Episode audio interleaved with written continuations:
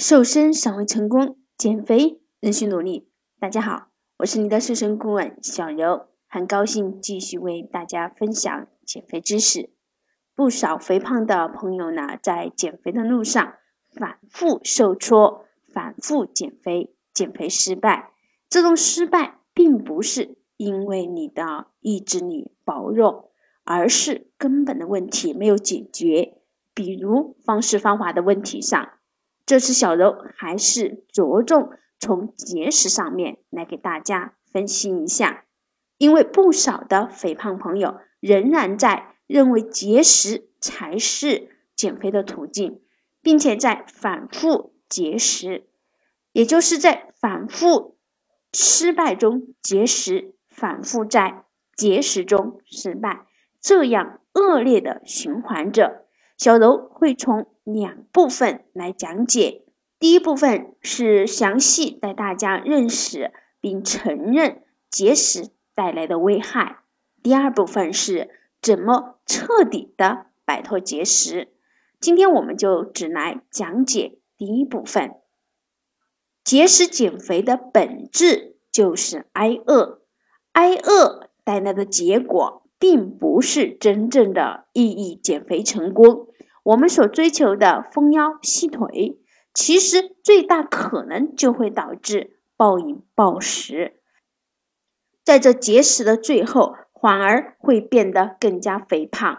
反复节食很容易导致饮食失调，除了暴饮暴食，也有可能发生神经性的厌食症，新陈代谢就会明显的放慢。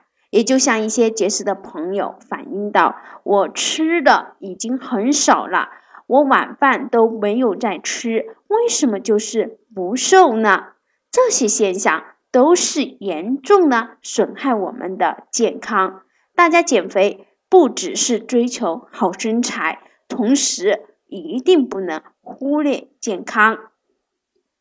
节食一方面也是强烈抑制自己对食物的。欲望，节食减肥的朋友，你们会不会经常会去寻找一些机会去大吃一顿？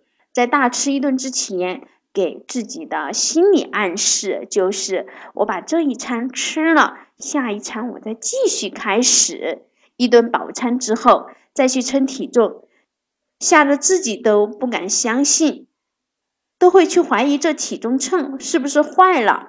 居然重了这么多，还有一种情况，对于女性朋友来说，在生理期，这种对食物的渴望会更高，所有的节食意愿、一些变瘦的计划都会从脑海里迅速的消失。所以，这些减肥的问题，并不是意志力的问题，大家不要过多的责怪自己，责怪自己的失败。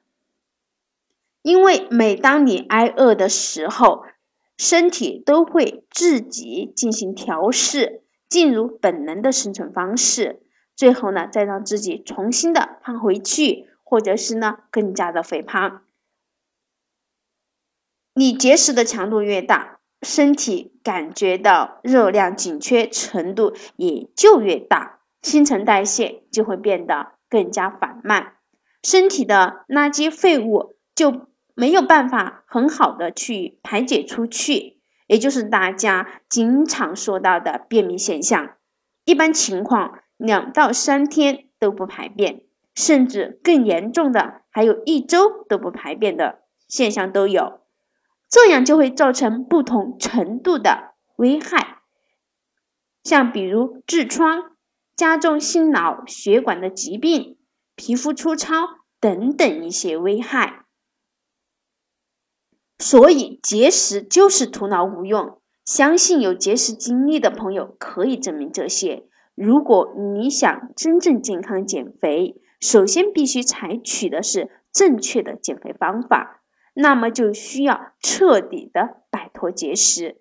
下期小柔就给大家讲解怎么才能彻底的摆脱节食。今天的节目呢就到此结束，希望对节食的朋友有所帮助。